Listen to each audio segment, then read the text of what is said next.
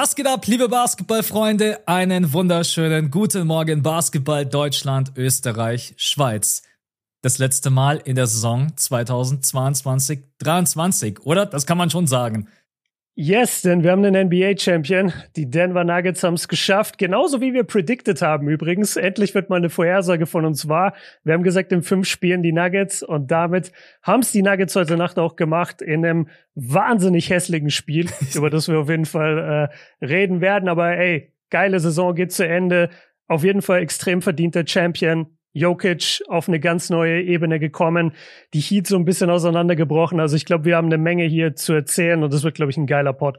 Auf jeden Fall. Es wurde am Ende auch emotional, lustig. Jokic auf der PK. Mhm. Also ich habe selten eine PK erlebt, auf der die Reporter sich auch so irgendwie den Arsch abgelacht haben. Also das ist einfach tatsächlich muss man sagen, Jokic ist so heimatverbunden, der denkt an nichts anderes gerade eben als ey, ich will nach Hause. Du hast gerade den Titel gewonnen, du bist Finals MVP und dann äh, Par Parade? No. P Parade? No. No, no, no. I, I, Einfach so dieses No ist so geil. No, I have to go home. Ja, When is Parade? Ja. Thursday. Oh no, I have to go home.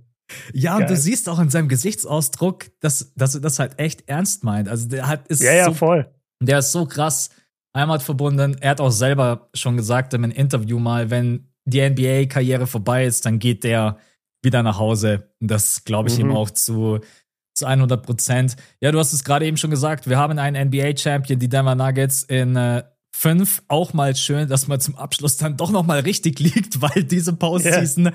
habe ich mir schon gedacht, ey, ich glaube nächstes Jahr Playoff Bracket, das, den Part, den skippe ich einfach. Ich mache immer die mhm. Nachanalyse, aber vorab irgendwas zu tippen. Und wer ist schuld gewesen?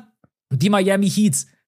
Das, das sage ich auch, weil man einfach noch mal sagen muss, das waren jetzt keine guten NBA Finals. Du bist jetzt in fünf, hast du es leider verloren. Aber der Weg dahin, das hat ja schon auch einen Großteil dieser NBA Playoffs ausgemacht. Und heute Nacht war es, du hast gerade gesagt, ein sehr, sehr hässliches Spiel. Also, ja.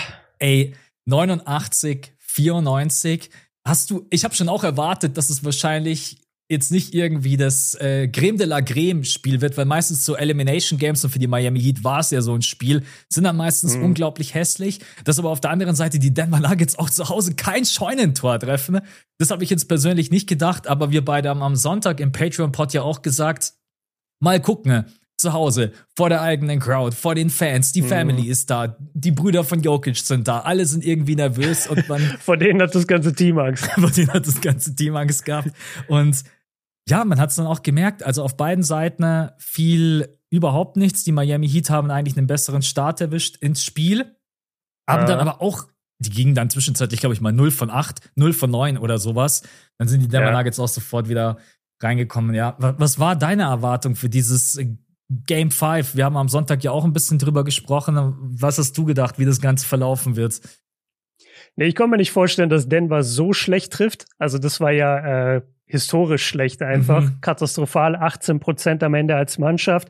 In der ersten Halbzeit, weiß ich gar nicht, hatten sie da einen wahrscheinlich. Einen, ich glaube einen, einen Dreier, ja. Ja, also es war, es war wirklich sehr, Wer sehr hat brutal. Den gemacht? Wie, wie ich überlege gerade.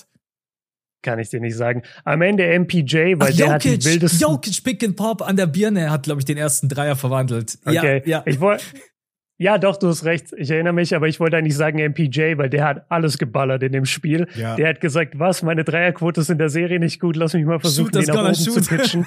shoot is gonna shoot. Und ja, hat ihm auch nicht viel gebracht. Aber nee, ich habe nicht erwartet, dass sie so schwach werfen würden. Ich hätte nicht gedacht, dass es insgesamt so ein Dogfight wird. Mhm. Also vielleicht können wir das auch gleich am Anfang erwähnen, damit wir es so ein bisschen aus dem Weg haben.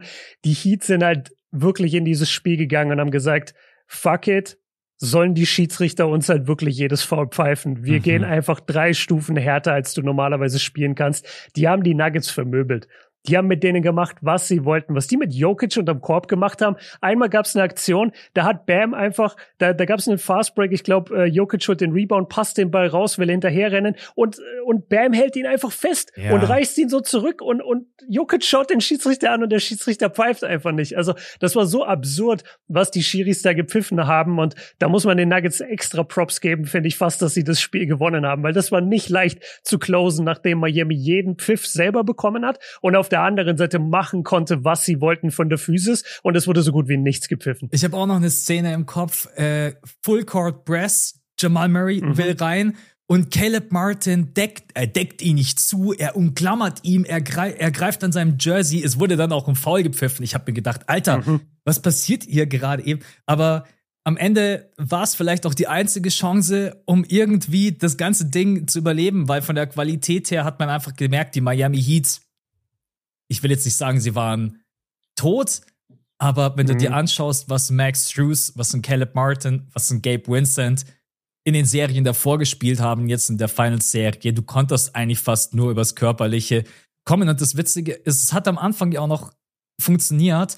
Ich weiß nicht, ja. wie groß wir heute dieses Ref-Thema machen wollen. Es war schon krass. Es mhm. war wirklich krass. Also, man muss sagen, auf beiden Seiten, es gab Calls, wo du wirklich dir dachtest, wie kann, wie kann man das nicht sehen? Also auch, auch dieser eine, ich glaube, Max Drews Fast Break war's, der den Ball dann reinstopfen will, der komplett an der Hand getroffen wird. Es ist alles offen. Du kannst dann auch nicht ja. mal sagen, dass man das nicht sieht.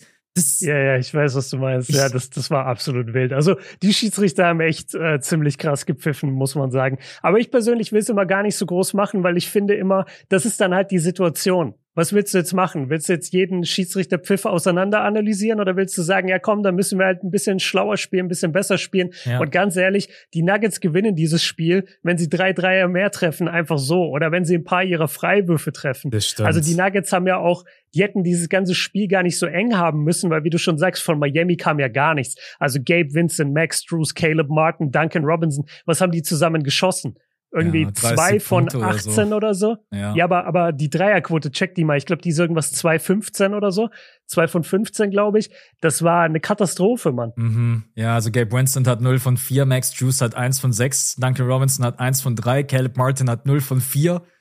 Wer es ein bisschen gerett ja. Gerettet hat, ist Kyle Lowry, der hatte 4 von 9. Und dann kommt natürlich Jimmy am Ende mit seinen beiden Dreiern. Wenn die beiden, wenn, ja, du, die auch, so wenn du die auch abziehst, dann äh, ja, also auf beiden Seiten ging von draußen überhaupt nichts. Bei den Denver Nuggets auch 5 von 28. Und das mhm. hat es für die Miami Heat natürlich auch relativ einfach gemacht, weil die konnten das ganze Spiel über halt einfach ihre Zonenverteidigung durchdrücken. Also die haben ja, die ganze ja, Zeit in dieser 2-1-2-Zone gespielt und haben sich dann auch gedacht, ja, wenn ihr euren Dreier nicht trefft, geil, dann müssen wir heute gar nicht so viel adjusten. Es ging von draußen echt überhaupt nichts. Also, mhm. es war ein sehr, sehr unattraktives Spiel. Äh, es war ein Dogfight, von draußen ging wirklich überhaupt nichts. Und du hast es gerade gesagt, von der Freiwurflinie, die Denver Nuggets haben zehn Freiwürfe liegen lassen, 13 von 23. Wenn du das Spiel verlierst, ey, du, da beißt du dir so krass in den Arsch. Das ist, äh, mhm. äh, das darf eigentlich nicht passieren. Und von Anfang an, die Denver Nuggets haben die Miami Heat auch so ein bisschen ins Spiel reingeholt, weil wenn ich mich nicht täusche, in Game 4 hatten die, glaube ich, bloß sechs Turnover die hatten, glaube ich, nach zwei Minuten, drei Minuten schon vier Ballverluste. Heute Nacht die insgesamt. so viele Turnover, ja, das stimmt. Genau. 14. Aber die, die Heat haben auch wirklich gut und aggressiv verteidigt am Anfang. Und ich glaube, bei den bei den Nuggets ist genau das passiert, worüber wir geredet hatten, glaube ich, am Sonntag, dass es halt schon vorkommen kann, dass wenn du zu Hause dieses Closeout-Game hast, dass du diesen ganzen Druck von den Zuschauern spürst. Und es gab gleich am Anfang des Spiels, gab es nämlich eine kuriose Situation. Bei den Nuggets, wie in anderen NBA-Hallen auch, aber bei den Nuggets ist mir vor allem aufgefallen, die haben immer dieses Ding mit den Zuschauern, dass die Zuschauer so lange stehen bleiben, bis das erste Field Goal fällt. Mhm.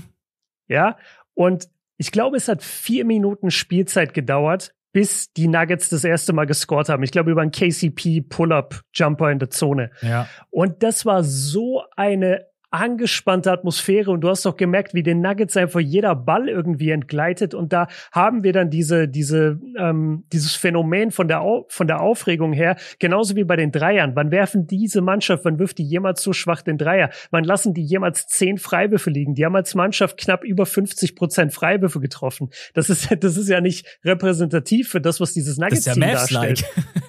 Sorry, das ist Mavs-like, genau. Ja, Shoutout kurz an die Mavs und ähm, das finde ich war, war deutlich zu spüren in diesem Spiel, dass so ein bisschen war, ey, jeder erwartet jetzt von uns, dass wir das zumachen.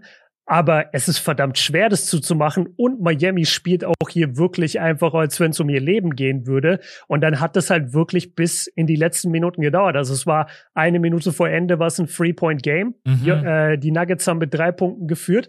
Und dann muss man sagen, haben die, äh, haben die Heat so ein bisschen dumm gehandelt, weil sie haben dann diese, diesen überpaceden Dreier genommen, also ja. Jimmy Butler.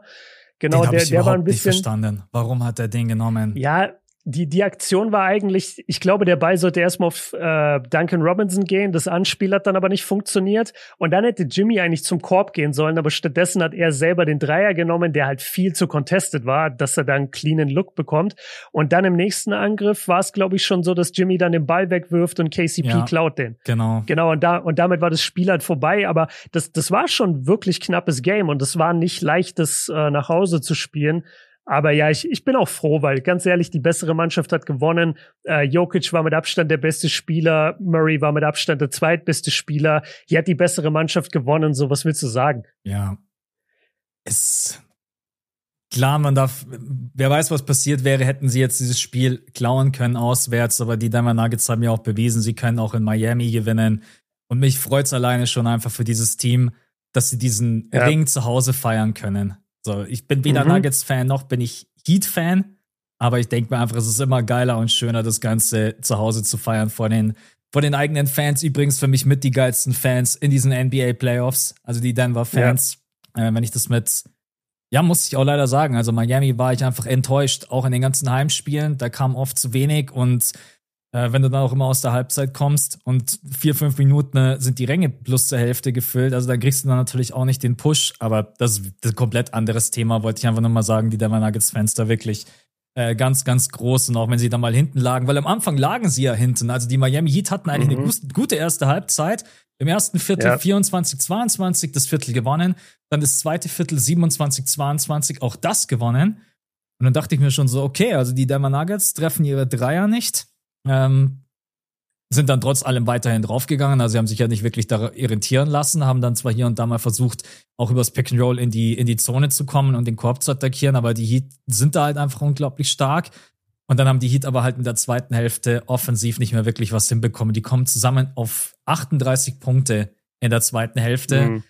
Und das ist halt dann einfach zu wenig. Also wenn du von draußen schon nichts triffst, 9 von 35, und triffst dann aber insgesamt aus dem Feld 33 von 96, da musst du schon eigentlich sagen, es ist verrückt, dass dieses Spiel so eng war. Das ist. Ja, das stimmt. Das, das liegt vor allem an den Freiwürfen und an den Turnovern bei Denver. Ja. Das sind die zwei Sachen, die, die sie dann eigentlich gekillt haben. Sonst hätten sie das Spiel viel, also viel stärker äh, gewinnen müssen, eigentlich, meiner Meinung nach. Ja.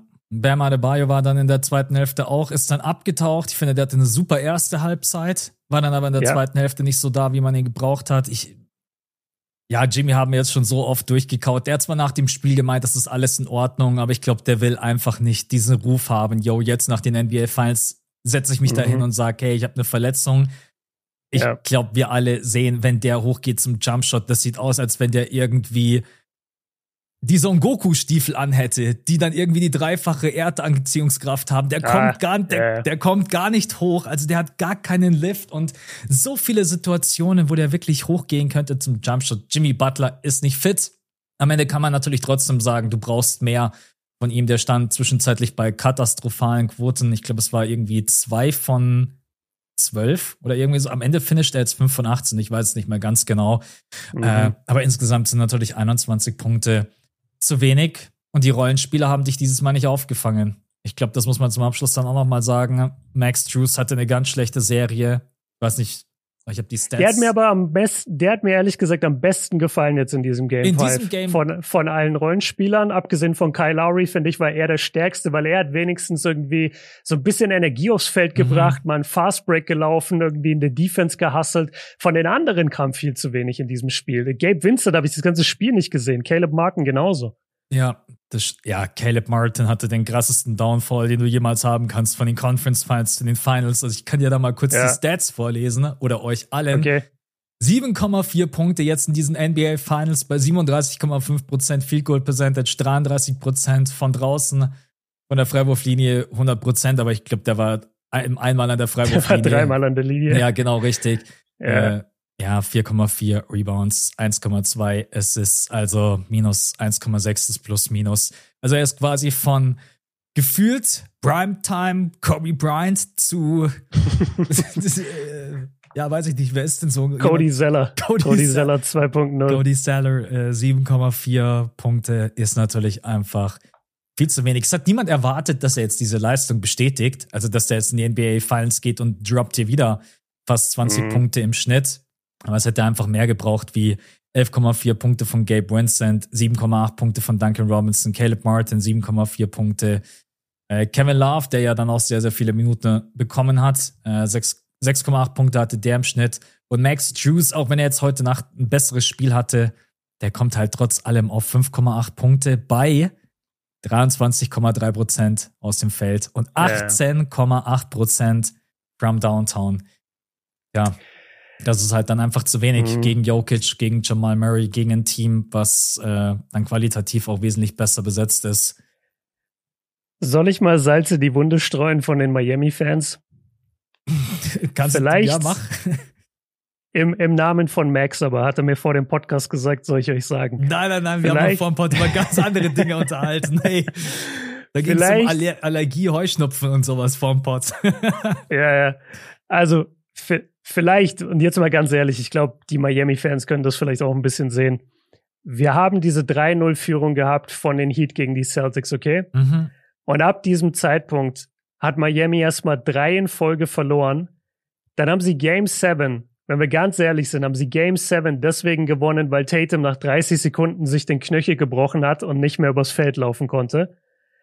Und dann gehen sie in die Finals gegen eine Mannschaft, die ihnen absolut über überlegen war in eigentlich jeder Hinsicht des Spiels. Und sie waren selber ja auch noch geschwächt, Miami, durch die Jimmy-Verletzung beispielsweise. Bam ich weiß nicht, also der, der sollte eigentlich einen Orden verdienen dafür, was er noch geleistet hat in dieser Serie, weil der muss ja so im Arsch sein eigentlich. Der hat überhaupt kein Backup, der bekommt überhaupt keine Hilfe. Der mhm. hat auch in dem Spiel wieder weit über 40 Minuten gespielt. Der hat alles versucht, um irgendwie gegen Jokic klarzukommen und in den Serien davor auch schon die Bigman-Position zu begleiten. Also du kannst diesem Heat-Team eigentlich kaum vorwerfen, dass sie jetzt hier in fünf verloren haben, weil wenn du ganz ehrlich bist, wenn du wirklich ganz, ganz ehrlich bist, dann kannst du den Case machen, weil sie da auch nicht hingehört haben. Ja. Und das sage ich vor allem mit dem Hinblick auf dieses Game 7 gegen die Celtics, dass sich da Tatum eben den Knöchel verletzt hat, weil das, also come on, diese drei, diese drei Niederlagen da gegen Boston hintereinander und ein Game 7 in Boston, ich weiß nicht, ob du das gewinnst, wenn Tatum gesund ist.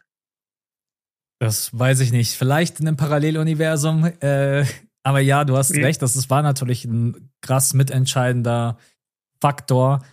Gerade eben, als du das alles so ausgeführt hast, ist mir ein Gedanke gekommen, dass du jetzt eigentlich, auch wenn du in die NBA Finals gegangen bist, musst du eigentlich so ehrlich und realistisch sein, dass dieser Kader halt trotz allem eigentlich nicht gut genug ist für die ganz großen Ziele. Und das ist jetzt gerade so ein bisschen auch die yeah. Gefahr. Schaffst du das? Oder sagst du, ey, wir gingen in die NBA Finals, wir haben ein gutes Team. Wir haben Bam, wir haben Jimmy Butler, wir bekommen Tyler Hero zurück, wir haben gute Rollenspieler. Oder, und ich war ja jemand, ich habe vor diesen Playoffs gesagt, hey, ein Team, was in der Zukunft sich unbedingt verändern muss und so nicht zusammenbleiben kann, das sind die Miami Heat. Und dafür schäme ich mich auch heute überhaupt nicht, weil trotz allem jetzt auch noch mal aus neutraler Perspektive dieses Team braucht einfach mehr Offense. Und das wird immer ein Thema bleiben. Das wird auch in der kommenden Saison ein Thema bleiben. Von mir aus gehen sie in der nächsten Saison wieder in die NBA Finals und dann werden sie in den Finals wahrscheinlich wieder nicht geschlagen, weil ihre äh, wieder geschlagen, weil ihre Offense halt nicht stark genug ist. Und Jimmy mhm. Butler wird nicht jünger. Und Kyle Lowry wird nicht jünger. Der Vertrag bleibt trotz allem einfach nicht gut für das, was er verdient. Jetzt musst du schauen, dass du Gabe Winston irgendwie halten kannst, Max Drews, und Caleb Martin, die verdienen alle irgendwie zwei Millionen US-Dollar. Die haben gefühlt alle fürs Minimum gespielt.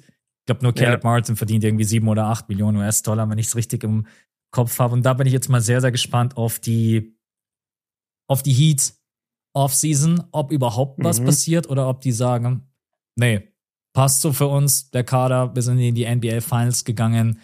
Äh, und dann stellt sich die Frage, ob da Pat Riley und Eric Spolstra ehrlich genug zu sich selber sind und sagen, hm, offensiv brauchen wir vielleicht doch noch den ein oder anderen Spieler. Und es kommen ein paar Spieler auf den Markt. Wir haben jetzt zum Beispiel Van Vliet, der hat seine Player Option abgelehnt. James Harden ist auf dem Markt. Äh, James Harden wird niemals in Miami spielen. Ich weiß. Ich, ich sag einfach nur so ein paar Free Agents, die jetzt gerade eben auf dem, auf dem Markt sind. Ich bin der festen Überzeugung eigentlich, dass James Harden bei den Sixers bleibt. Aber lassen wir uns mal überraschen. Ähm, ja, mal gucken, wie ehrlich die Heat dann zu sich selber sind als Organisation.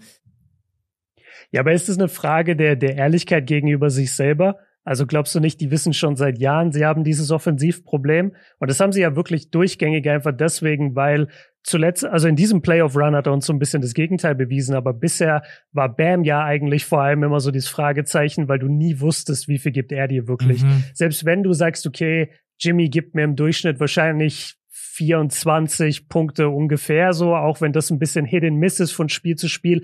Aber sagen wir mal, er gibt dir 24 pro Spiel. Du wusstest halt nie, kriegst du von Bam heute Nacht 11 oder 30. Ja. Und, und in den meisten Fällen hast du eher 11 bekommen. Und jetzt in diesen Playoffs muss man ihm Props geben, war er wirklich sehr, sehr aggressiv und hat damit auch den, ähm, den Heat oft den Arsch gerettet und sie überhaupt in diesen Spielen gehalten. Also ich finde wirklich, er ist mit so die positivste Überraschung, die du aus diesen Finals überhaupt ziehen kannst. Und jetzt ist halt die Frage, wen, ja, wie du schon sagst, wen verpflichtest du denn jetzt? Weil man darf auch nicht unterschätzen, dieses Miami Heat Team ist in der NBA eine Rarität insofern, dass da halt wirklich extrem auf deine Fitness und auf dein Teamgefüge und als, auf dich einfach als Spieler geachtet wird. Und wenn du Spolstra oder Riley nicht passt, dann klebst du auf der Bank. Ja. Und welcher, welcher Spieler, der ein wirklich guter Scorer ist, ist gleichzeitig auch so ein Freak wie Jimmy Butler, der sagt, ja, und ich will noch mehr Heat Culture und ich verkörper Heat Culture und bla bla bla, ich schlaf die ganze Nacht nicht und gehe schon um drei ins Auf Training. Auf jeden Fall nicht James Harden. genau, so jemand ist nicht James Harden, so jemand ist nicht Kyrie Irving. Van Vliet vielleicht. Van Vliet habe ich gerade gehört, den Namen dachte ich mir, ah, könnte, könnte ich glaub, ein interessanter Van Vliet könnte ich mir sein. echt auch vorstellen in Miami, ja. aber ich das wird halt im Cap Space nicht so wirklich hinhauen, deswegen, äh, mhm. aber den könnte ich mir auch echt vorstellen. Ja, aber halt die, die meisten Scorer sind keine Jungs, die sagen, ja geil, ich hab Bock, ein Two-Way-Superathlet zu sein. Mhm. Weißt du, die wenigsten sind Kawhi Leonard. Die meisten sind halt eher, sagen wir, Zach Levine oder DeMar DeRozan. So nichts gegen die und die sind auch todesfit natürlich, aber die spielen halt keiner, keinster Weise die Defense, die Miami verlangt. Ja. Würdest du einen, weil ich finde immer erst so ein bisschen jemand, den ich nicht so mit dieser Heat-Culture verknüpfe, würdest du einen Tyler Hero abgeben, wenn du einen richtig starken Scoring First Point Guard bekommst, egal wer auch immer das jetzt sein mag? Ich würde ihn abgeben, aber da müssten wir schon über so ein Level wie Dame oder so reden. Bin mal gespannt, ob also da ich, weiß, ich weiß jetzt nicht, wen du, wen du da holen willst, weil du musst Hero halt schon zum Beispiel dann auch sein, sein Hack geben, dass er halt jemand ist, der dir 20 geben kann im Schnitt. Mhm. Ja. Ja, und den musst du erst mal finden. Und den, den findest du nicht bei deinen ganzen Undrafted Jungs. Die hatten jetzt alle einen guten Run. Ich finde auch, wir dürfen nicht dieses Miami-Thema, wenn wir es gleich wieder zumachen, wir wollen das auch nicht auf einem zu negativen, ähm, keine Ahnung, Vibe. Punkt hier zumachen. Genau, oder, oder Vibe halten, weil dafür haben sie einfach auch zu viel erreicht und dafür haben sie sehr, sehr viel auch bewiesen, dass äh, undrafted Spieler eine Menge schaffen können und damit es, da, dass es durch Defense und durch Einsatzvermögen, dass da eine Menge bei rauskommen kann und dass du damit auch vielleicht mit dem einen oder anderen glücklichen Händchen dann auch mal wirklich bis in die Finals gehen kannst. Deswegen lass sie jetzt nicht so schlecht reden, ähm, aber auf jeden Fall muss sich das Roster irgendwie verändern wenn du wirklich den ganz großen Wurf machen willst. Ja. Ich habe in meinem Video heute gesagt, dass sie, wer, wer sind die zwei, die, die keinen Vertrag haben? Ich glaube Vincent und noch jemand, der auch auf so ein, zwei Millionen Dollar spielt. Ah ja, ähm, Max, Max Juice und Gabe Vincent, ja. Genau, genau, die beiden. Selbst wenn die beiden wegfallen, habe ich gesagt, Miami ist vom Core her immer noch so stark, dass ich sie trotzdem nicht in der ersten Runde in den Playoffs sehen will. Mhm. Ich will mhm. Miami nie sehen in den Playoffs. Haben wir auch dieses Jahr gesehen. Und jetzt ist halt die Frage, wie stark können sie sich verbessern, wenn sie wirklich den ganz großen Wurf in die Finals nochmal gehen wollen und dann da sogar ein West-Team schlagen, weil da triffst du entweder auf die Nuggets oder du triffst auf die Lakers. Du triffst höchstwahrscheinlich auf eine Mannschaft mit einem dominanten Big Man. Ja. Und dann musst du dich ja nicht nur scoring-technisch verbessern, sondern du musst dich auch noch defensiv auf Big verbessern. Und das werden schon zwei sehr große Adjustments, die du da treffen musst, weil Bam kann nicht alles alleine halten. Ja. Ich habe mir gerade eben deren Gehaltsgefüge aufgerufen, damit wir da alle mal einen Überblick haben. Und ich habe mich gar nicht dran erinnert, dass es so verheerend aussieht. Also Jimmy verdient jetzt 45 Millionen in der kommenden Saison. Bam 32 mhm. Millionen, Kyle Lowry 30 Millionen, Tyler Hero 27 Millionen und Duncan Robinson 18 Millionen. Yikes. Ja, also ich würde fast mal sagen, ich würde erstmal versuchen, äh, Nikola Jovic zu integrieren. Und das meine ich vollkommen ernst, weil der verdient, zwei, wirklich? Der, der verdient 2,3 Millionen US-Dollar und ich mag den Kerl. Aber du musst, du musst schauen, dass du, wie du gerade gesagt hast, du wirst hier nicht die Big Boys an Land ziehen. Mit was denn? Mhm. Mit welchem Cap? Mit welchem? Du kannst nur traden. Du kannst sicherlich was machen mit Tyler Hero. Aber da muss sich das Ganze natürlich auch für dich lohnen. Und ob die die Hände dran bekommen an so jemanden wie Damian Lillard, weiß ich nicht. Das wird sowieso super spannend. Was machen die Blazers mit ihrem dritten Pick? Es gibt gerade die wildesten Gerüchte. Ich bin mir zu 100% sicher und ich will uns alle einmal dafür hypen. Das wird eine kranke NBA-Draft-Nacht. Ich glaube, es mhm. wird getradet. Ich sag euch, nicht mal der zweite Pick ist sicher. Der dritte Pick ist nicht sicher. Die Pelicans mhm. wollen oben angreifen. Vielleicht werden die Thunder sich irgendwie hochtraden. Was machen die Mavs mit ihrem zehnten Pick? Es wird richtig geil, glaube ich. Der einzige, der, glaube ich, gesetzt ist, ist Victor Wembanyama an der Eins. Also ich glaube, Selbst die Spurs drehen durch, traden den Pick weg. Nein, nein, das Sagen sie wollen Damian Lillard. Ja, aber wie Björn es eigentlich gerade gesagt hat, wir wollen zum Abschluss was Positives sagen. Du hast die Milwaukee Bucks rausgehauen als einer der absoluten Top-Favoriten. Dann hast du die New York Knicks-Serie relativ souverän überstanden. Haben wir, glaube ich, alle nicht wirklich dran gezweifelt. Gegen die Boston Celtics führst du mit 3 zu 0. Wir sind zwischenzeitlich hier gesessen, haben gedacht, ey, was passiert hier? Also, mhm. Wo, wo die Celtics aber halt auch wirklich sich selber aus der Serie gespielt haben. Ja. Das weiß auch jeder, der diese Spiele gesehen hat. Das war nicht, dass Miami übermächtig stark war. Das war, dass die Celtics auch unfassbar dumm waren in vielen Aktionen.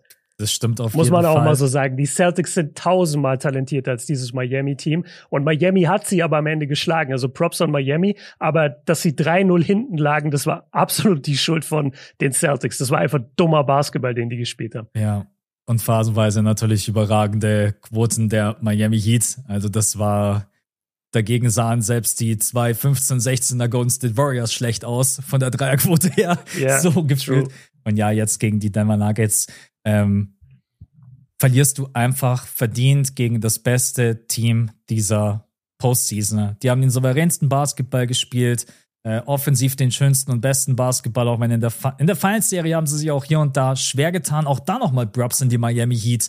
Die haben sich jetzt nicht irgendwie ergeben. Die haben so viele unterschiedliche Konzepte ausprobiert und haben es den Denver Nuggets auch unfassbar schwer gemacht. Also hatten die überhaupt ein Spiel mit 120 Punkten? Ich glaube nicht. Oder ich schau mal ganz Wer denn? kurz. Jetzt in dieser Serie? Ja, die Denver Nuggets gegen die Heat. Ich bin mir ziemlich sicher, dass sie kein einziges. Ach so, äh, nee, glaube ich nicht. Warte, ich schau kurz rein. Ich sag nicht mal über 115.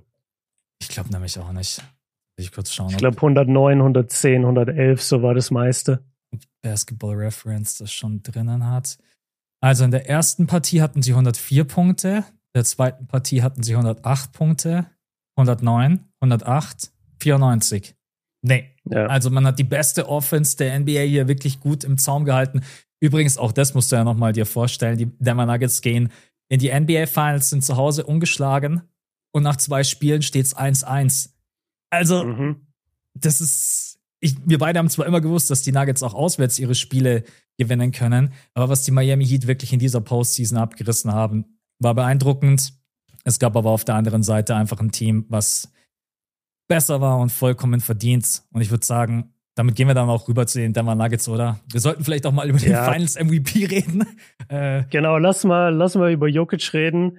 Der nicht mal ähm, Triple-Double averaged, das ist auch schwach, ganz ehrlich. Ich denke, ich denke auch, das ist der Joke, den man heute am meisten überall sehen wird. So, Jokic ja. hat es am Ende nicht geschafft, das Triple-Double zu averagen. Ich glaube, er hätte 13 Assists gebraucht und das konnte er in diesem Spiel nicht wirklich, weil die Heat das ist auch ganz äh, taktisch interessant oder analytisch jetzt nochmal zum Game 5.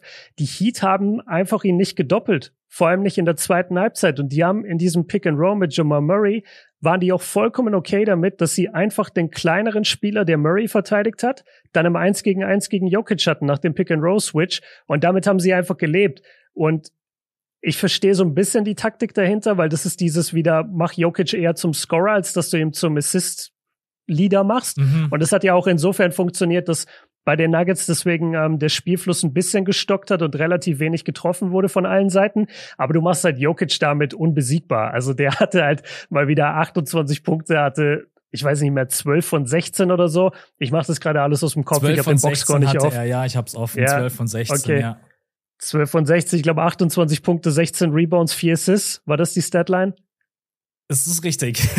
ja, okay. Und ähm, ja, der, du machst, du machst ihn damit halt unbesiegbar. Das ist einfach äh, krass, wenn wir, wenn ich ganz kurz über ihn reden darf, aber wir haben es eh schon ein paar Mal gesagt. Sicherlich aktuell jetzt durch diesen Run der beste Spieler der NBA unglaublicher Touch von einem Big Man habe ich so noch nie gesehen. Ich bin ein bisschen zu jung für Bill Walton, ich bin ein bisschen zu jung für Vida Bonus. Äh, die beiden werden ihm als einziger nachgesagt, dass sie vom Passing her auf dem gleichen Level waren. Ganz ehrlich, ich glaube, Jokic ist in der Kategorie für sich selber. Also was das Passing angeht, was die Dreier angeht, der Touch von am Ring bis hinter die Dreierlinie, er ist riesengroß, keiner kann ihn verteidigen, sah natürlich noch mal extra übermächtig aus gegen dieses kleinere Miami Heat Team. Er war ein absolutes Monster. Es war seine Saison und er hat es irgendwie gekrönt, diese ganze Bullshit Regular Season Debatte, wer ist jetzt der MVP, Joel oder er? Er hat dann ja die letzten paar Spiele auch ausgesetzt, hat damit den MVP sowieso ein bisschen hergeschenkt und hat dann so Michael Jordan mäßig gesagt so, ah, okay, du hast den MVP, ja, ist okay, ich hole ja, mir dafür ja. das.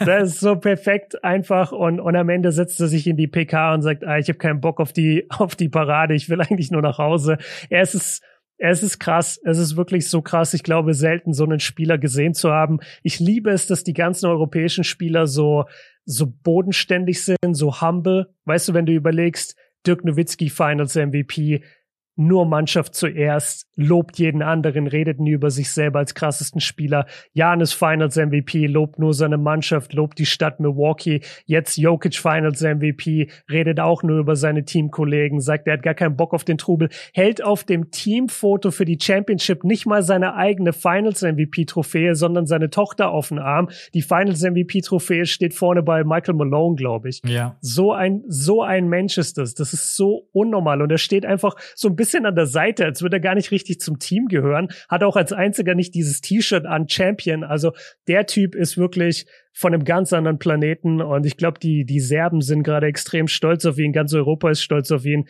wie er sich handelt auf dem Feld, wie er auch sich abseits des Feldes handelt. Ich, ich glaube, es gab selten einen besseren Vorzeigeprofi als ihn. Und ich bin verdammt froh, dass er gewonnen hat, damit wir das alle auf der größten Bühne einmal sehen können und geht nach dem größten Moment seiner Karriere erstmal zu allen Heat-Spielern und ja, gibt ja, jeden bevor er auch nur einmal feiert. Ja.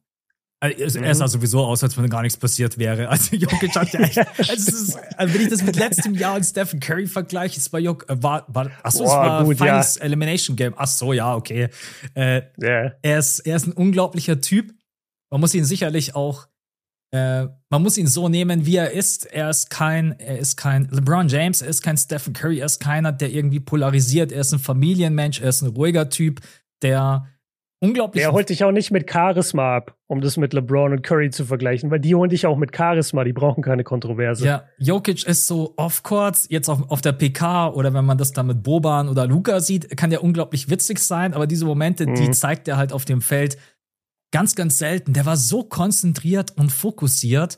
Und das hat man, finde ich, auch diese ganzen NBA-Finals über gemerkt. Und menschlich, ja, kann man über Jokic halt auch einfach überhaupt nichts sagen. Ähm, auch mit seinen Brüdern eine sehr, sehr schöne Szene, die ihn jetzt auch schon seine ganze NBA-Karriere da begleiten und supporten. Ohne die beiden äh, wäre er, glaube ich, nicht mal dort, wo er jetzt gerade eben ist, weil er tut sich nach wie vor immer noch schwer mit Amerika und diesem Lifestyle dort. Und äh, wir kommen wieder zurück zu, diese, zu, dieser Szene, wo er sagt, hey, ich will nach Hause, scheiß auf die Parade, mhm. das geht mir alles so am Arsch vorbei. Ich will zu meinen Pferden, ich will zu meiner Family.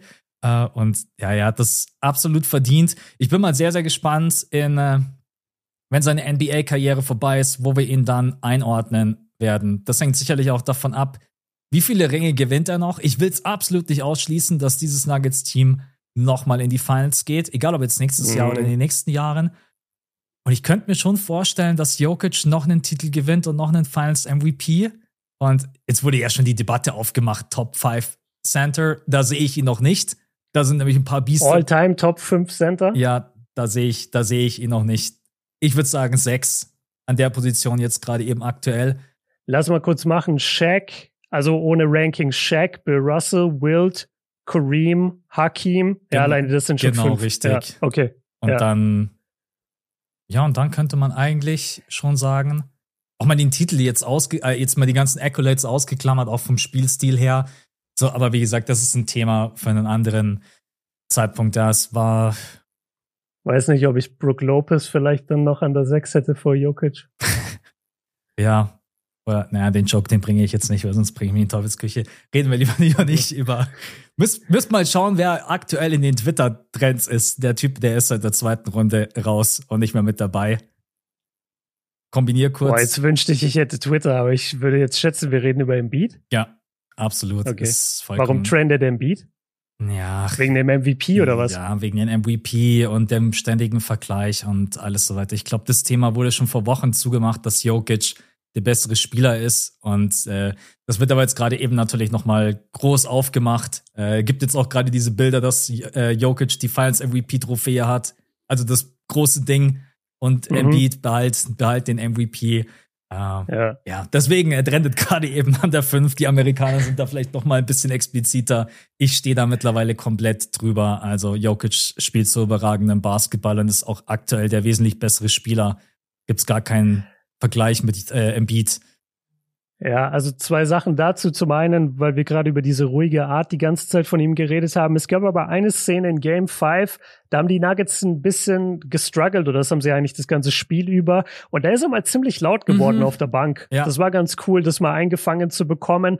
Und dann muss ich sagen, ich liebe dieses amerikanische Kommentatorenteam aus Mike Breen, äh, Jeff Van Gundy und Mark Jackson. Ich, ich liebe die drei. Ich bin so froh, dass die es kommentiert haben. Aber ey, also wie die dann, vor allem Van Gundy, den ich eigentlich immer als sehr offenen Typen einschätze, wie die darüber geredet haben, dass Jokic halt Englisch als zweite Sprache lernen musste und dass ihn deswegen seine Teamkollegen nicht verstehen und haben dann so Jokes drüber gemacht, dass man vielleicht einen Übersetzer einstellen sollte, damit die Mitspieler ihn verstehen können, fand ich irgendwie extrem unpassend. Hat auch überhaupt nicht gelandet und wir haben ja Jokic schon hundertmal Englisch reden hören, also der, der redet ja absolut äh, verständliches Englisch. Aber das, sorry, das ist nur das eine Thema. Und das andere Thema, was hast du gerade gesagt? Du mit warst gerade eben bei der, Centern. Du warst gerade auf der Bank und wo er so ein bisschen ausgerastet, also ausgerastet in Anführungsstrichen, aber mal lauter ja. wurde. Nee, nee, genau, das war nur der eine Punkt. Der andere Punkt, ich weiß jetzt nicht mal, ob es mit dem Ranking zu Wir tun hat, aber ich kann es einfach bei Embiid. Ja, genau. Also dann auch noch mal zwei Sachen. Das eine wäre, Jokic ist halt so ein Spieler wie Steph, und LeBron, wo du sagst, okay, egal wer da dazukommt, der wird in das System irgendwie integriert, der wird fitten und am Ende macht Jokic, Steph oder LeBron diesen Spieler auch besser. Ja. Ja, da gibt's wenige in der NBA, die das können, aber er ist einer dieser Spieler. Chris Paul war früher einer dieser Spieler, bevor er jetzt langsam über sein Zenit drüber gegangen ist. Das finde ich, musst du über Jokic sagen und deswegen finde ich, ist er über Embiid. Janis hatte auch diesen, ich mach alle um mich herum besser in dem 2021er Run, wo er den Titel gewonnen hat. Deswegen, er hat das nicht jedes Jahr, aber er ist schon ziemlich close dran. Ich finde, Embiid ist dieses, dieses Momentum noch schuldig. Mhm. Genau. Und dann letzte Sache, und da habe ich eine Frage an dich.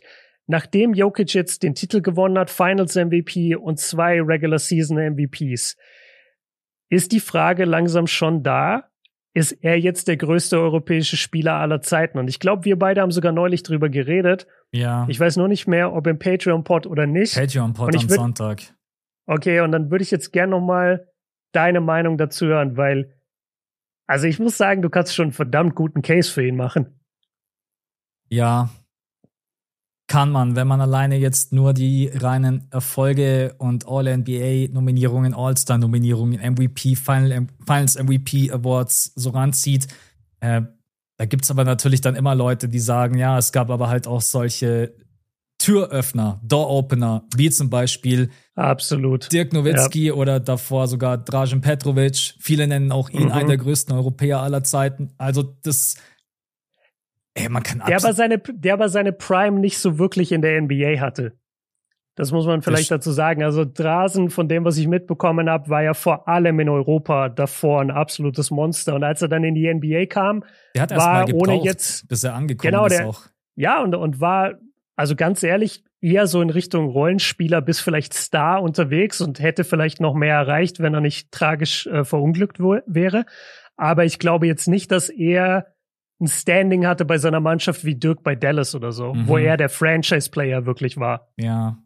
Also ich würde es mal so formulieren, wenn Jokic das eine klare Geschichte machen möchte, dann gewinn einfach noch einen Titel und dann ist das Ding durch. So kannst du, ja, so kannst du noch ein bisschen, das haben wir am Sonntag auch ganz kurz gemacht, so kannst du noch ein bisschen die Finals Runs vergleichen und da ist der von Dirk, finde ich, immer noch beeindruckender. Von der mhm. Teamkonstellation, mhm. von den Gegnern her, von den Miami Heat als Finals Matchup mit LeBron James, Chris Bosch und Rain Wade. Es ist ja. dann einfach noch mal es ist schon noch mal ein ganz anderes Kaliber als das, was wir jetzt hatten mit Jimmy Butler und Bam Adebayo. Aber ey, im Endeffekt kann ich auch einfach sagen, hey, es ist Jokic doch eh scheißegal, ob wir jetzt denken, ob er der größte Europäer aller Zeiten ist. Äh, das ist wir haben am Sonntag gesagt, passt auf, die Finals MVP-Trophäe, die verwendet er im Pferdestall als Türstopper. das, ich, erinnere, ja. ich erinnere mich noch dran. Äh, aber ja, hey, also wenn jetzt jemand zu mir sagen würde, er ist der größte Europäer aller Zeiten, dann würde ich jetzt sagen, kann man definitiv so sehen und würde ich jetzt nicht irgendwie schockiert sagen, ey, drehst du jetzt komplett durch. Also vor allen Dingen auch von den Stats her, wenn wir mal überlegen, was der am Ende erreichen wird, overall, mhm. das ist übrigens auch jetzt der erste jemals in der NBA Playoffs Geschichte, der alle drei Hauptkategorien anführt. Points Totals, Rebounds Totals und Assists Totals. Das gab's auch noch nie. Und wie viele Playoff Runs, wie viele grandiose, kranke Spieler hatten wir schon in der Geschichte mhm. der NBA. Also da bin ich mir auch ziemlich sicher, Jokic wird am Ende, ich bin mir sicher, Jokic wird am Ende der größte Europäer sein, der jemals den Basketball in der NBA berührt hat, um das so uh, auszuformulieren. Ja. Uh, was ist mit Janis? Meinst du, Janis kann in den nächsten paar Jahren nicht auch ein paar Mal Champion noch werden? Mm, wenn ich mir die Teamkonstellation ansehe, dann glaube ich aktuell eher an die Denver Nuggets Teamkonstellation als die der Milwaukee Bucks, weil die Bucks halt auch schon einen Ticken älter sind. Mit Drew Holiday, mal schauen, wie es weitergeht ja. mit Brook Lopez, den werden alle jagen in dieser Free Agency. Ich weiß, du bist zu 100% sicher, der kommt wieder zurück nach Milwaukee. Mal gucken, es wäre auf jeden Fall wünschenswert. Äh, ja, Janis ist sicherlich der, der größte, der größte Konkurrent. Was eigentlich schade ist, dass Dirk da wahrscheinlich irgendwann an die, eventuell an die drei rutschen wird. Mhm. Für uns Deutsche bleibt er, glaube ich, immer der größte aller Zeiten. Das ist vollkommen egal, auch wegen der emotionalen Verbundenheit. Aber ja.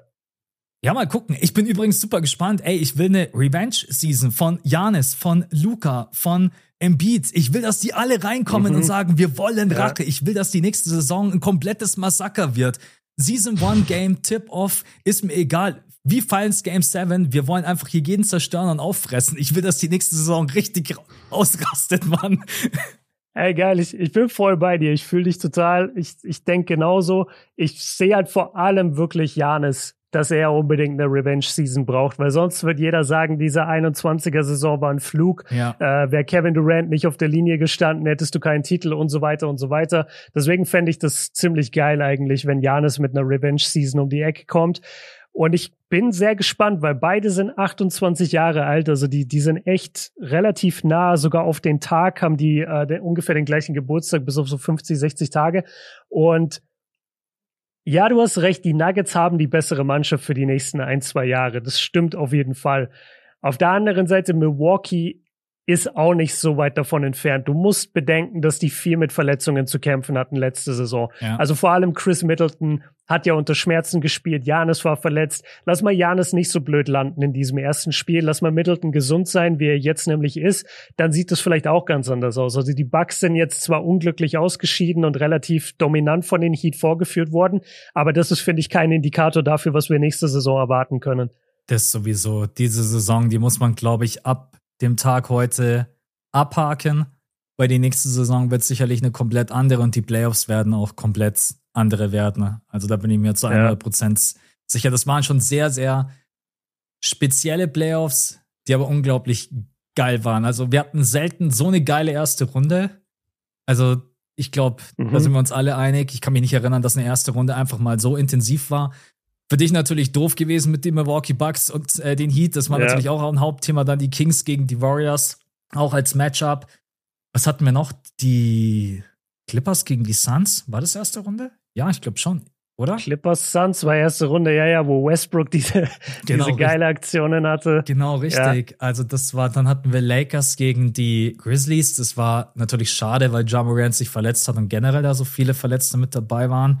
Und auf der anderen Seite, ja, okay, die Sixers haben die Netz mit 4-0 Nee, im, im Osten war es ziemlich langweilig, die ja. erste Runde, soweit ich mich erinnern kann. Das stimmt, ja.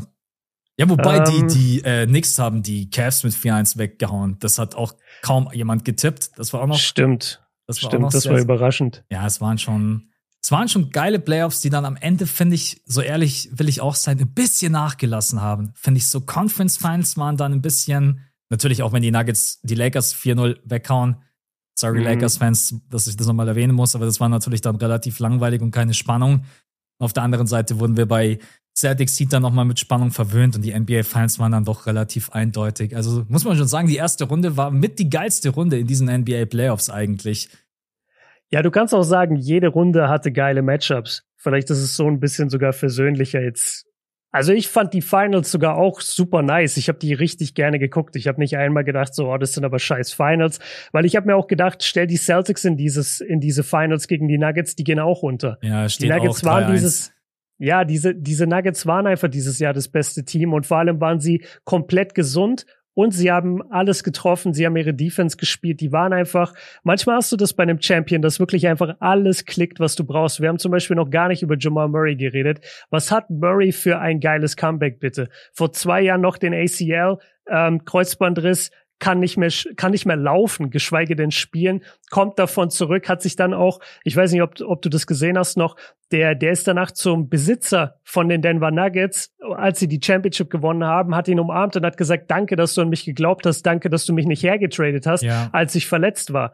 So, und der Owner dachte sich bestimmt im Hinterkopf so, ey, ich hab's versucht. Ich hab's versucht, Bro.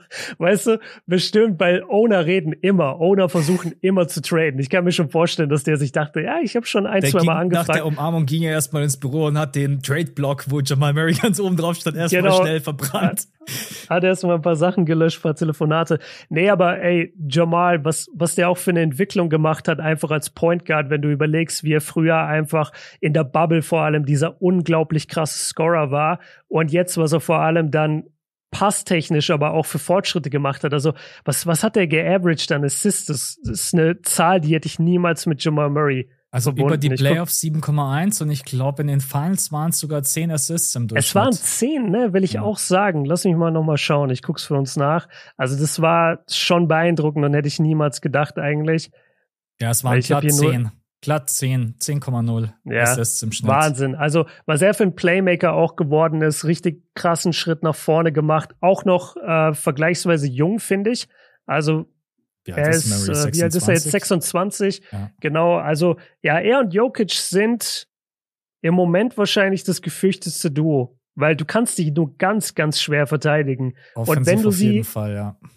Ja, und wenn du dir überlegst, wie du sie verteidigst, dann hast du eigentlich immer nur die Wahl, okay, wir switchen's, dann hast du aber ein Mismatch fast auf beiden Seiten. Oder du sagst, ja gut, dann doppeln wir Jokic, aber das kannst du gegen Murray eigentlich nicht machen, weil Murray mittlerweile ein super Passer ist und weil er selber seinen Wurf kreieren kann. Ja. Also, weißt du, ich will auch so ein bisschen die anderen Nuggets gerade loben, genauso Aaron Gordon, äh, der in diesen Playoffs komplett einfach angekommen mega. ist ja. der überragende Defense gespielt hat. Nicht in jedem Spiel super war vom Scoring her, gegen die Lakers so ein bisschen ja von den Lakers fast ein bisschen ausgegrenzt wurde. Die haben ihn einfach werfen lassen und er hat alles daneben geballert. Aber er war defensiv stark, er hat super viel Rebounding gebracht, er hat Größe gebracht, Rim Protection, Physis und das ist einfach verdammt wichtig gewesen. Und auch in diesen Finals, finde ich, war er ein elementarer Spieler, weil er vor allem Jimmy viel verteidigt hat. Michael Porter Jr. hat zwar scheiße geworfen, haben wir alle mitbekommen, aber finde ich, hat auch eine riesen, also nicht eine Riesenserie, sondern riesen Playoffs insgesamt gespielt. Ja. KCP, Bruce Brown, ey, das war, also von allen wirklich hat's einfach geklickt. Die haben dir so viel Defense gebracht, so viel Shooting, so viel Ballmovement. Die haben an ihr System geglaubt. Michael Malone hat herausragend gecoacht. Also ich könnte einen, ja, einen, einen Lobesbrief gerade über die Denver Nuggets schreiben. Die, die haben einfach genau richtig gespielt und sind verdient Meister geworden. Aaron Gordon wird die nächsten Jahre auch so wichtig sein, weil wir sprechen immer darüber, dass viele Teams sich Gedanken darüber machen müssen, wenn du jetzt auf so jemanden wie Jokic triffst und du machst dir halt mhm. aber auch oft Gedanken, was machst du, wenn du auf einen richtig krass athletisch, physisch starken Flügelspieler triffst und so blöd das klingen mag, Aaron Gordon kann da halt immer eine Antwort sein. Nicht, dass der jetzt der Elite-Verteidiger schlechthin wäre auf dem Depoy-Level, aber Aaron Gordon bringt halt einfach diese Größe, diesen Body mit, um halt auch mal LeBron James zu verteidigen. Halt auch mal jemanden, der irgendwie mhm. zwei Meter und drei groß ist. Und deswegen, ich will ihn nochmal lobend hervorheben. Der hat auch nicht umsonst ein Plus-Minus von plus 12,2 über eine komplette Serie gesehen. Also das Plus-Minus muss man immer ein bisschen mit Vorsicht genießen, aber das ist schon sehr, sehr aussagekräftig. Trifft 60,4 Prozent aus dem Feld.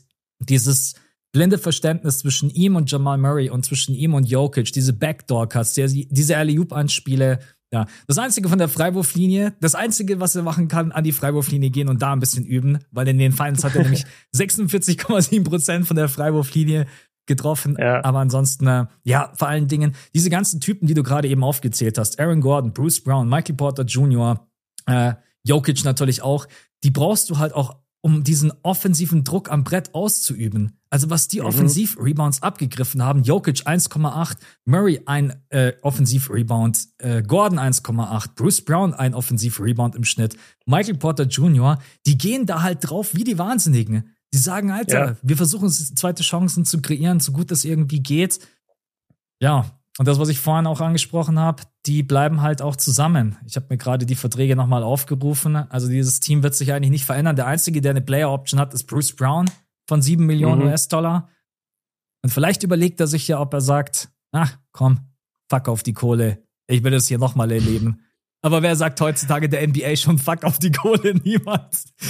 Sagt niemand, das stimmt. Auf der anderen Seite ist, glaube ich, mit Jokic spielen wirklich so das absolute Basketballparadies, weil auch für Bruce Brown ist es ja so, was muss der machen im Spiel? Der muss cutten und freie Dreier werfen. Mhm. Und die restliche Zeit spielt er Defense und damit gewinnt er Championships. Also da kannst ist du echt geil. sagen, ja gut, vielleicht muss ich jetzt nicht unbedingt die größte Kohle nehmen. Auf der anderen Seite glaube ich auch, dass aber Denver jetzt nicht unbedingt der attraktivste Markt ist, in dem du vielleicht immer bleiben willst, was halt einfach arschkalt ist, was am Arsch der Welt ist. Kann sein, dass das damit reinspielt. Ich wollte noch kurz was sagen zu Aaron Gordon. Also ich, ich äh, stimme dir erstmal bei allem zu, was du gesagt hast. Und Aaron Gordon ist so ein interessanter Case, weil der wurde von Orlando gedraftet an vierter Stelle, hatte da dementsprechend relativ viel Hoffnung äh, auf sich, dass er in der Franchise halt was reißen würde. Und du hast einfach gesehen, dass er in diesen ersten Jahren in Orlando nie wirklich der Spieler wurde, den sie wollten, weil er nicht so wirklich seinen eigenen Wurf kreieren kann und wenn dann nur bei relativ geringen Quoten. Und wenn du dir jetzt anguckst, er wurde getradet, warte mal kurz, 2020 in der Saison wurde er getradet, okay? Bis dahin hatte er meistens so 43, 44 Prozent Trefferquote aus dem Feld. Seit er bei Denver spielt mit Jokic zusammen, jedes Jahr 50, 52, dieses Jahr 56. Mhm. Also das wird kontinuierlich mehr, er wird kontinuierlich effizienter und es liegt einfach daran, dass er halt seinen eigenen Wurf nicht wirklich erarbeiten muss, weil Jokic so viel Gravity auf sich hat, dass er eigentlich nur cutten muss, eine alley fangen muss oder einen komplett freien Dreier verwandelt. Ja. Und das kann jeder NBA-Spieler. Und das ist so nice einfach zu sehen. Ähm, ja, es, es erinnert mich auch so ein bisschen an andere Spieler, die so, die zu Championship-Teams kommen, wo du dann erst merkst, so was dieser Spieler eigentlich für Value bringen kann. So ein Spieler ist auch Drew Holiday.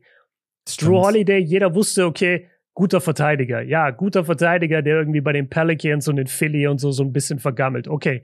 Und dann siehst du ihn bei Milwaukee und du merkst, ah, warte mal, der kann ja Championship Defense spielen. Der kann ja in den Finals den gegnerischen Point Guard übers ganze Feld pressen. Der kann hier unser bester Point Guard einfach sein. Und das, finde ich, wurde bei Aaron Gordon auch so ein bisschen unlocked, einfach weil er sich nicht mehr damit beschäftigen musste, seinen eigenen Wurf zu kreieren, weil Jokic das für ihn macht. Und das gleiche gilt für Brown, das gleiche gilt für KCP. Das funktioniert einfach super. Deswegen, ich, ich glaube, ich würde Denver nie verlassen, wenn ich mit Jokic spielen würde.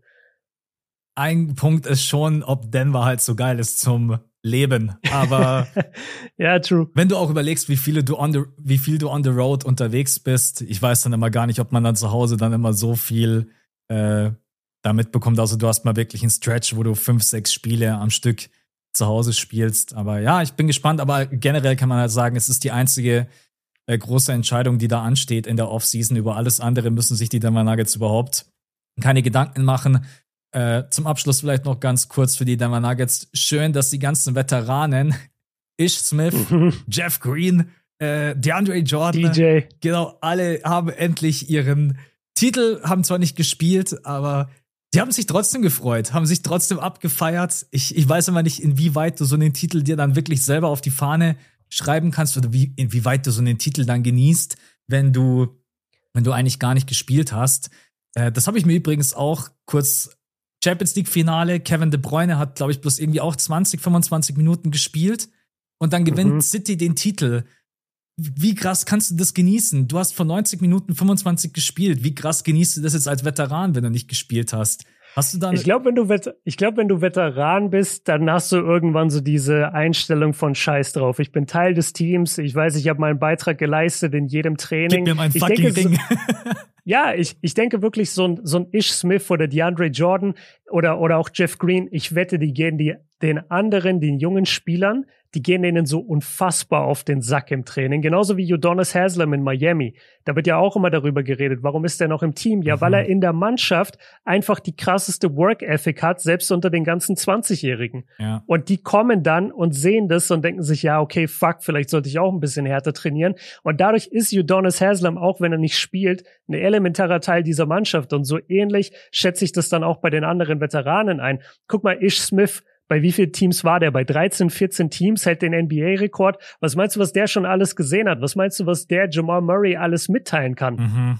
Ja. Weißt du, so einfach, weil jetzt kann jeder den Joke machen, so, ja, was soll er ihm erklären, wie man bei jedem Team auf der Bank sitzt? Nein, sondern der kann dir einfach erklären, wie es ist, mit bestimmten Spielern zusammenzuspielen, wie es, der, der kennt die ganze NBA dieser Typ. Der hat alles gesehen, jeden Coach, jedes System, alles. Und der kann natürlich Jamal Murray helfen auf dem Feld, mhm. auch wenn er nicht spielt. Und dann glaube ich, wenn du in einem gewissen Alter bist, dann siehst du das einfach so ein bisschen, du, du bist wie so eine Extension vom Coaching-Staff ein bisschen, bist aber gleichzeitig noch ein Spieler, bastest dein Ass im Training, hältst die anderen Spieler so ein bisschen bei der Verantwortung und dann steckst du dir den Ring ein und sagst, fuck yeah, ich habe das Ding gewonnen. Ja. Also ich, ich glaube, ich, ich würde das sofort nehmen. Ja.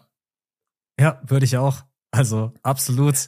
Kann ich ähm, dir übrigens einmal die Stationen von Ish Smith vorlesen? Ich, ich liebe das einfach. Also pass auf, wird allein in seiner ersten Saison entweder schon getradet oder wurde entlassen und hat neu wo unterschrieben, aber ist egal. Also Houston, Memphis, Golden State, Orlando, Orlando, Milwaukee, Phoenix, OKC, Philly, New Orleans, Philly, Detroit, Washington, Charlotte, Washington, Denver.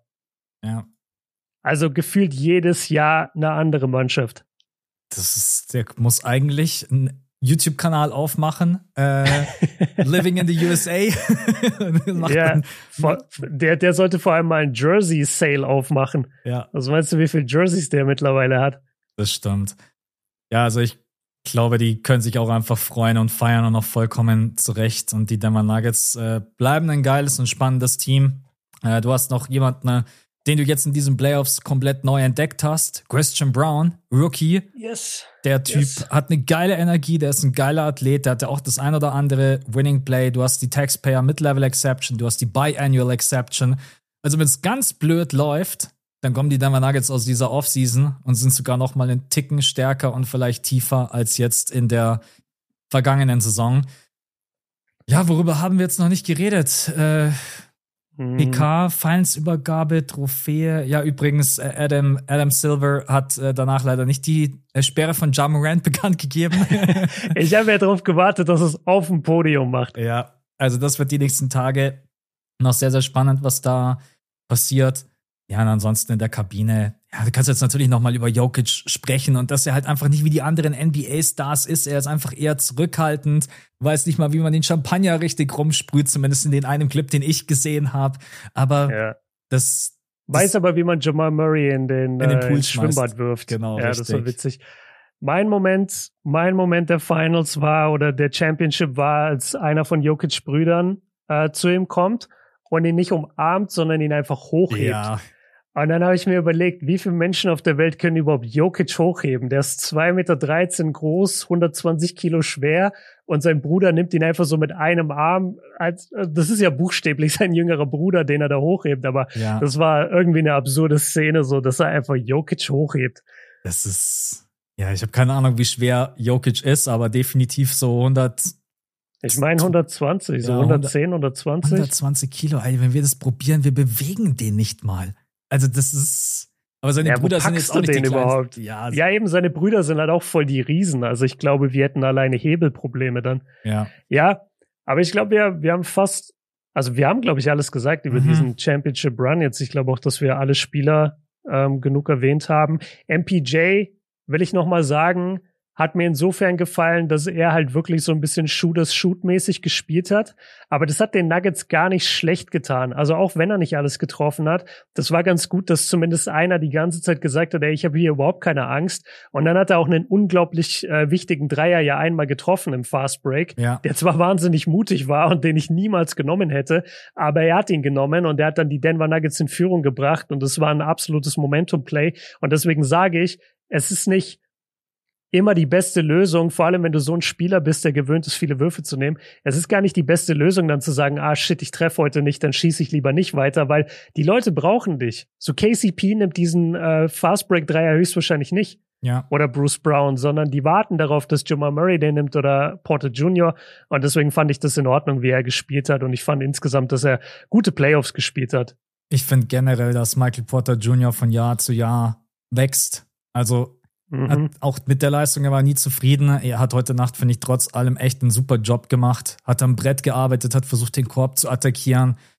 Äh, muss er vielleicht sogar noch mehr. Er ist mit der größte Athlet bei den Denver Nuggets neben, neben Aaron Gordon. Also wenn der Typ ja. den Korb attackiert, muss natürlich noch bessere Entscheidungen treffen. Ich habe mir gerade eben auch gedacht, wenn der dann wenn die Feier vorbei ist und mal alles irgendwie gesettelt und dann kommt er nach Hause und schaut mal so auf seinen Finals Box Score und sieht dann, ich habe 9,6 Punkte bei 33 Prozent aus dem Feld aufgelegt. Verdammte Scheiße. Ich muss noch mal in die Finals und muss das korrigieren. Das kann ja nicht sein. Stehe hier bei 14,3 Prozent from Downtown.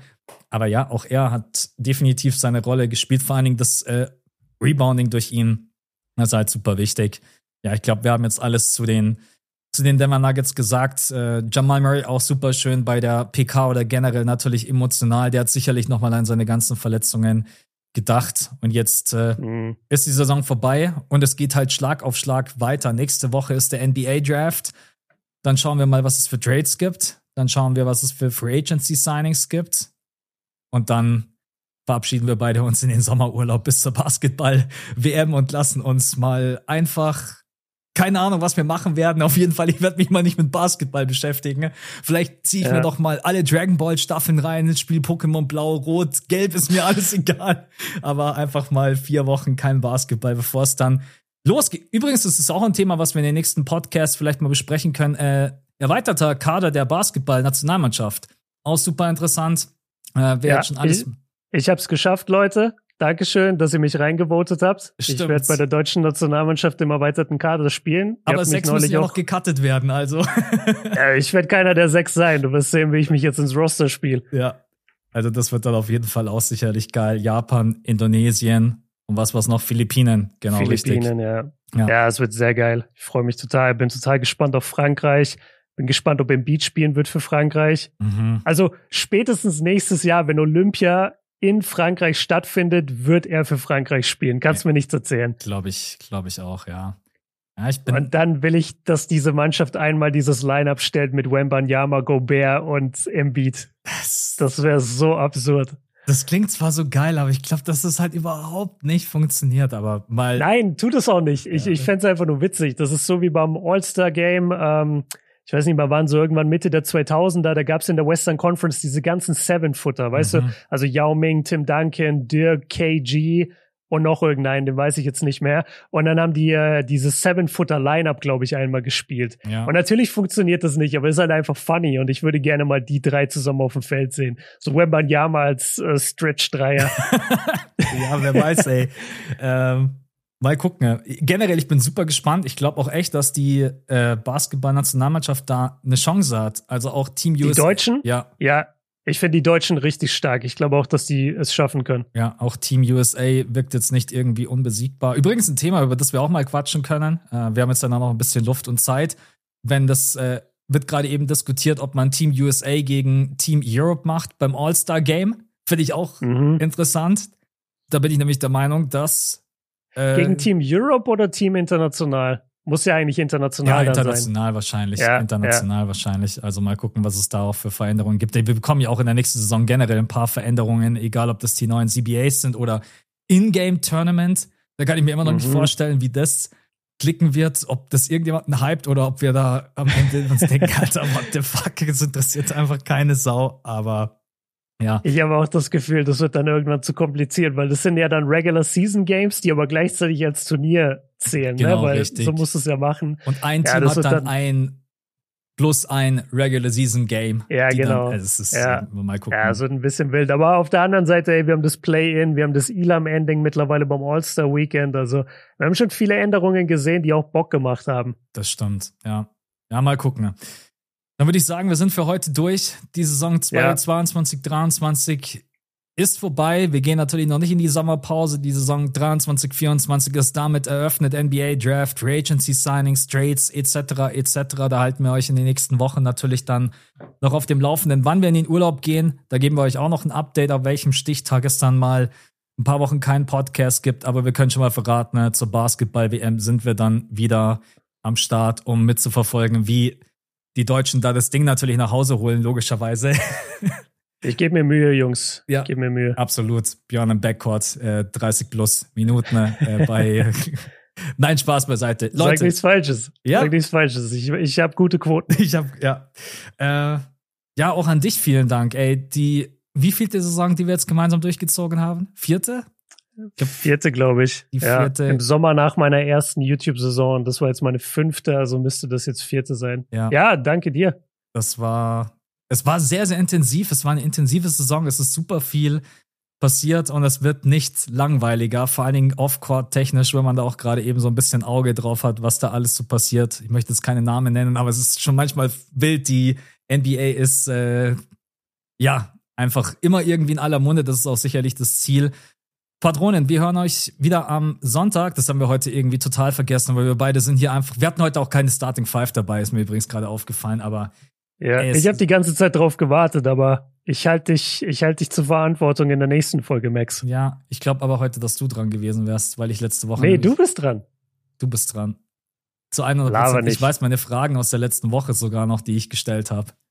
Deswegen. Niemals. Ist, ist ist, wir müssen ja bloß nach dem Podcast einmal kurz reinhören.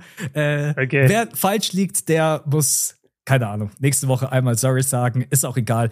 Leute, das waren die NBA Finals, das war die Saison. Björn, an dich vielen Dank. Wir hören uns wieder am Sonntag im ja, Patreon-Pod.